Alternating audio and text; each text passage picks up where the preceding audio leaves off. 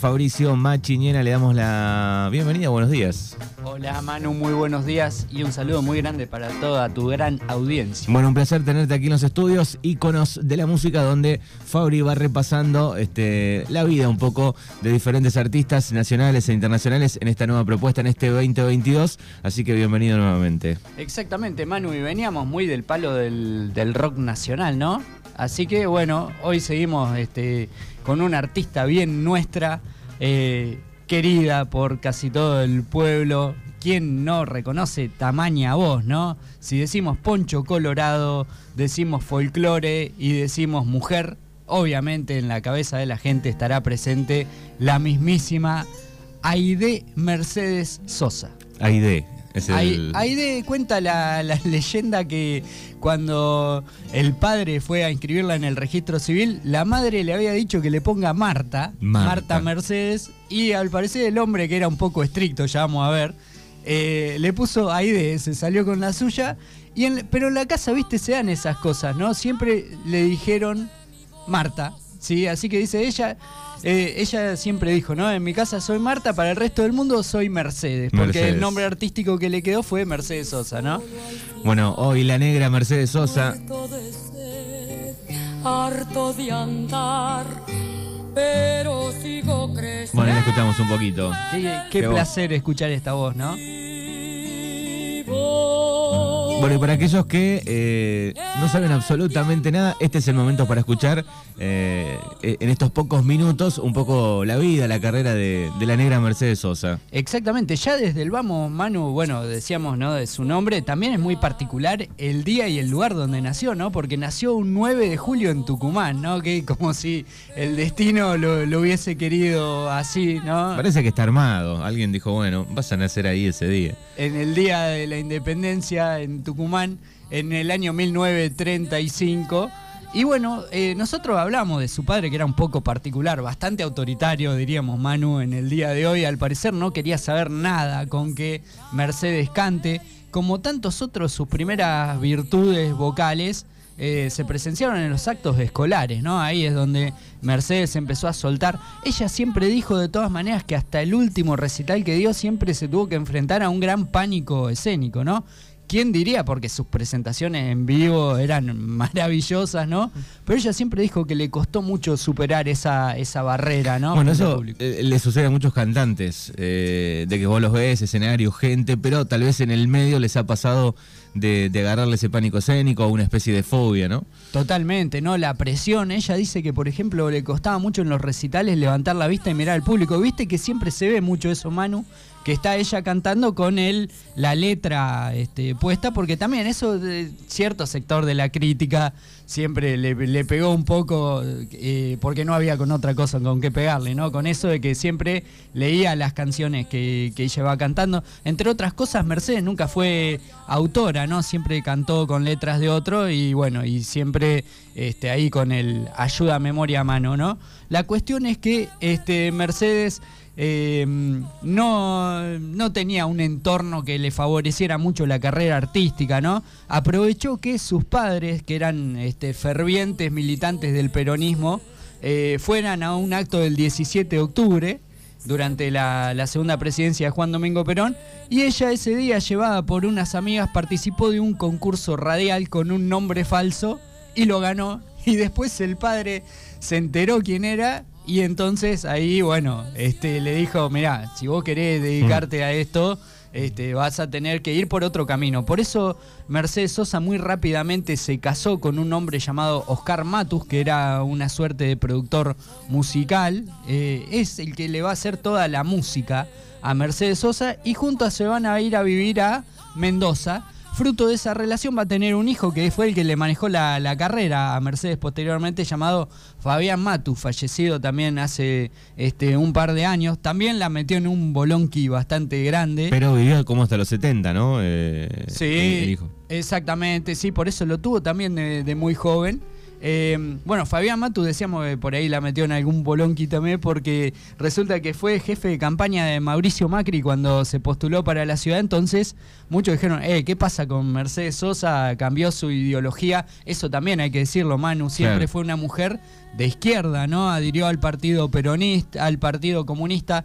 Más tarde también este, va, va en sus años finales a ser una figura muy cercana a Cristina Fernández de Kirchner, ¿no? O sea que también, y, y ya desde el vamos, inclusive ella funciona como parte o pieza clave de un movimiento llamado El Nuevo Cancionero, ¿no? Con eh, Armando Tejada Gómez, que va a ser su principal letrista. Y la cuestión, Manu, es que como muchos grandes artistas, al principio la carrera de Mercedes Sosa no parecía despegar. El talento estaba claro que lo tenía, ¿no? Esa voz inconfundible, pero no había muchos productores que se enteraran, se interesaran por ella. Eh, en ese momento es como que el folclore era un ámbito bastante vedado para, para las cantantes mujeres o cantoras, como ella siempre se le gustó autodescribirse. La cuestión es que siempre se necesita como un golpe de suerte, ¿no? Además del talento. Eh, ella hizo un primer disco llamado La, Voz de la Zafra. Eh, hizo un segundo disco que tampoco tuvo mucha trascendencia a principios de la década del 60. Claro, eso te iba a decir. Eh, fines, fines de los 50 es esto. Sí, fines de los 50, principios de los 60 es cuando ella se instala en Mendoza y ahí con Matu, su esposo que le hace la música, y Tejada Gómez que le hace la letra de sus canciones, empieza su, su carrera, pero sin mucho éxito. El golpe de suerte, llamémosle, va a venir de la mano de alguien que la había escuchado y que dijo, no podemos privar al público de semejante voz. Y es otro grande del folclore nacional que es Jorge Cafrune. ¿sí? Cafrune en medio de Cosquín, ¿no? En, la escuchó.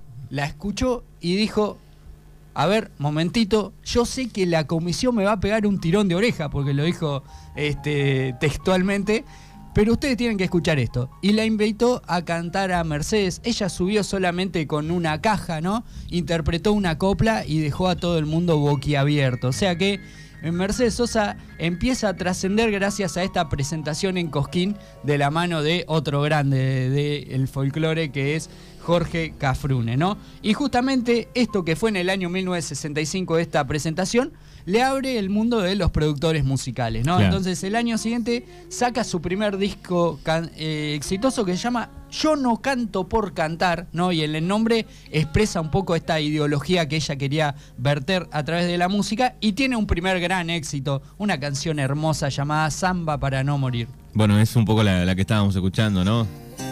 Cuando arrancamos. La, primera, ¿no? Samba para no morir. Con esa voz asombrosa, ¿no?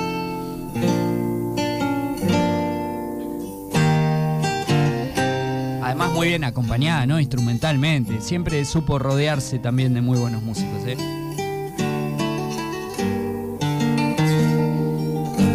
Romperá la tarde mi voz hasta el Bueno, además cómo se fue metiendo en no solo en, cada lugar de, la Argentina, sino en, Latinoamérica, ¿no? Cómo empezó a trabajar.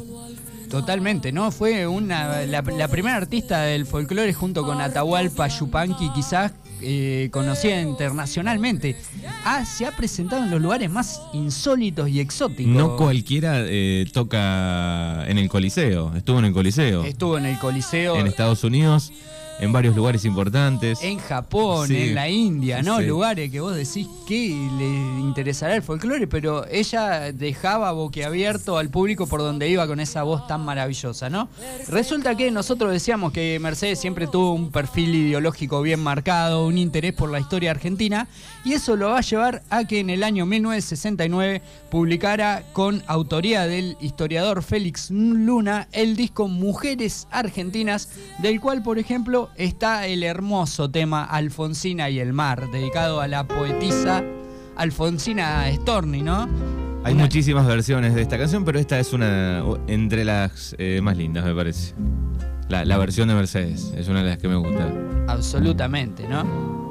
Homenajeando a otra grande como Alfonsina, con esa historia tan triste. Todo el disco completo, ¿no? Son. Son todas mujeres de grande de la historia.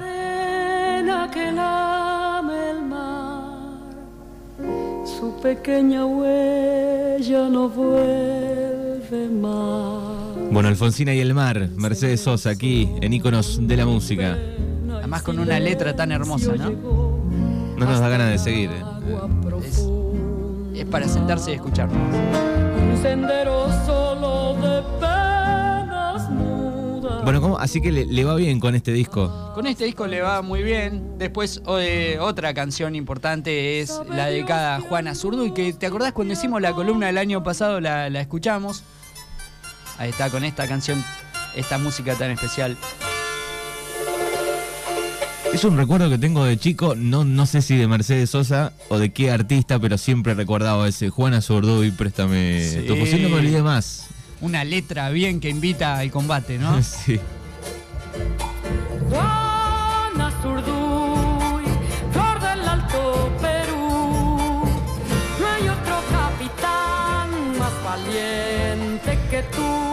8 grados la temperatura, lindo sol de miércoles y lo tenemos a Fabri Machiñán aquí en Mañanas Urbanas, hoy con la vida de Mercedes Sosa. Bueno, comunista, mujer, justamente eso también le va a trabajar, le va a traer aparejado ser perseguida por muchos gobiernos dictatoriales a Mercedes Sosa. Va a tener siempre muchos problemas para poder quedarse en el país por justamente Pero se las bancaba. Pero se la bancaba, ¿no? Totalmente, ¿no? No había quien la mueva de, de su pensamiento.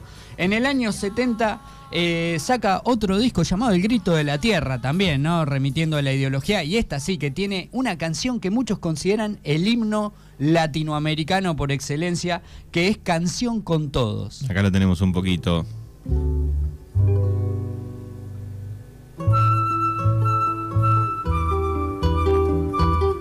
Muchos dicen... eh, Es como un antecedente de Latinoamérica, ¿no? La canción de René de Calle 13. Salgo a caminar por la cintura cósmica del sur. Bueno, y ha logrado a través de las canciones, ¿no? Eh, conectar tal vez a todos los pueblos, ¿no? Con, con cosas que han pasado, con cosas que le han sucedido a cada uno. Totalmente, además no, es como que ella lo lleva en la sangre, ella es descendiente de indígenas y de españoles. Y francesa también me parece que tiene. sí, algo. tiene distintas ascendencias, pero siempre fue como la voz de la tierra, ¿no? La voz de la Pachamama. Eh, así que bien ganado tiene ese lugar en el mundo del arte latinoamericano, ¿no? Muy bien. Bien. eh, después sigue publicando más discos, ¿no? Estamos en principio de la década del 70. Y en el año 72 publica el disco Hasta la Victoria, que contiene otro clásico del folclore nacional que es Valderrama. Valderrama que lo tengo preparado por aquí, acá Es- está. Una samba fantástica, ¿no?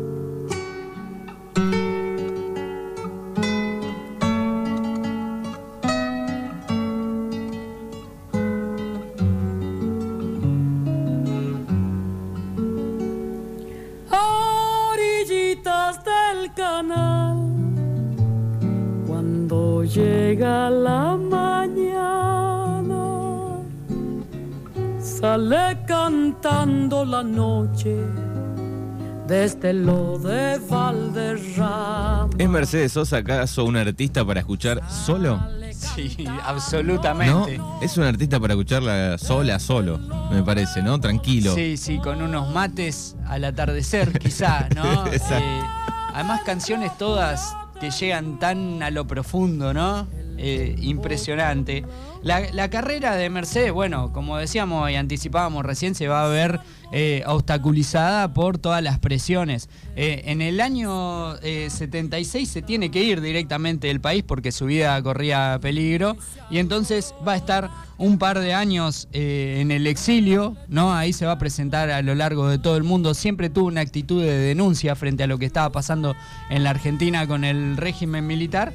Y cuando vuelve el exilio en el año 83, plena presidencia de, de Alfonsín, en realidad viene un par de meses más tarde, ¿no? Cuando ya había empezado la transición democrática, eh, empieza a hacer presentaciones en el Teatro Ópera, en el Gran Rex, y directamente revienta las funciones. Es como el artista ícono del retorno de la democracia de toda la gente que se había tenido que ir del país. Claro, porque ella organiza, me parece, creo que es ahí, ¿no? Eh, un- una gran este, cadena de recitales donde invita a, todos que está grabado, ¿no? Que hay un disco doble, sí, o sí. por lo menos está la, la- la grabación de eh, de, de varias noches. Está Charlie García, Fito Páez, Víctor Heredia, León Gieco, to- toca con todos, ¿no? Eh, y todos son bien recibidos en el universo de Mercedes, ¿no? Eh, por ejemplo, le pone música en estos años a un poema de María Elena Walsh y de ahí sale una canción preciosa que es Como la cigarra, ¿no? Como la cigarra, acá está la cigarra. Yo no sé, orde- ordenamos las canciones y las tengo otra vez perdidas aquí.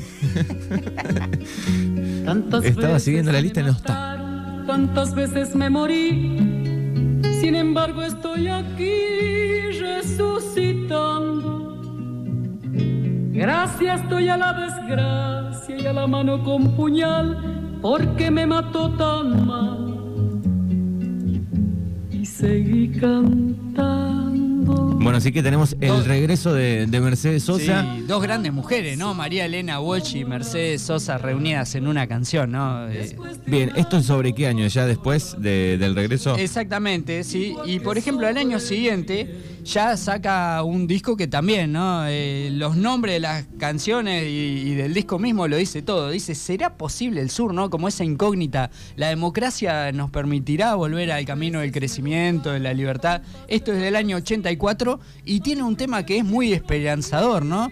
El famoso todo cambia, tan utilizado inclusive en el mundo de la publicidad, ¿no? Se ha usado una y otra vez esta canción. Sí. Bueno, hasta Mirta Legrand la ha usado haciendo que Eh, Mirta eh, es, ra- Legrand. es raro que la haya usado Mirta. Sí, pero en ciertas circunstancias la convencía a ella de que todo tenía que cambiar, ¿no? Claro. Cambia en lo profundo, cambia el modo de pensar, cambia todo en este mundo, cambia el clima con los años, Bueno, así que. Mercedes regresa y eh, la rompe. La rompe y bueno, los años 80, los años 90, ¿viste? Cuando un artista ya está instalado en la conciencia popular, no necesita sacar discos muy nove- novedosos porque ya tiene un abanico de temas que se han transformado en íconos, en clásicos.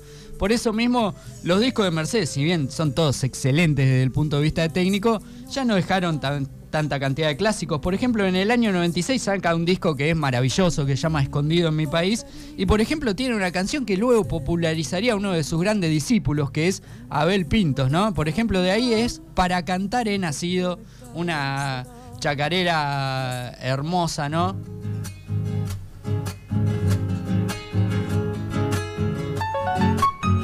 A las 9.40 minutos, íconos de la música con Fabri Machinela. Lo tenemos cada 15 días aquí en Mañanas Urbanas. Y hoy trajo a la negra Mercedes Sosa. Nacida soy copla que el viento lleva.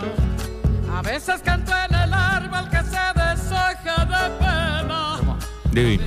Hermoso, hermoso. Eh, Justamente, mirá, lo que decíamos, Abel Pintos, pensar, ¿no? Que se conoció acá cerquita, nomás en Puan, con Mercedes Sosa en un recital que dio en, en la fiesta de la cebada. Este, la década del 90 entonces le va a traer un disco, por ejemplo, que hizo en conjunto con Charlie García, eh, todo esto que empieza a grabar con distintos artistas. Y vos dijiste, pareciera que el destino quiso que ella naciera el 9 de julio en Tucumán. También pareciera que el destino quiso que el mismo año en el que lamentablemente ella se complicara su, su salud, ¿no? Y que falleciera por una insuficiencia renal en el año 2009, un par de meses antes de su deceso, saca un disco con 35 artistas latinoamericanos, un disco doble, un disco de antología, ¿no? Que se llama Cantora, dos volúmenes, Cantora 1, Cantora 2. Bueno, estuvo con todos, con Luis Alberto Spinetta, con Serrat, con Vicentico, Víctor Heredia, eh, René de Calle 13. Y uno de los temas sobresalientes, y con este nos vamos despidiendo, es el que hizo con otro grandísimo artista que lamentablemente tendría un destino parecido al de Mercedes poco después. Se han es- encontrado en algún lugar. seguramente deben estar allá arriba, ¿no? Eh, el mismísimo Gustavo Cerati y juntos hicieron Zona de Promesas.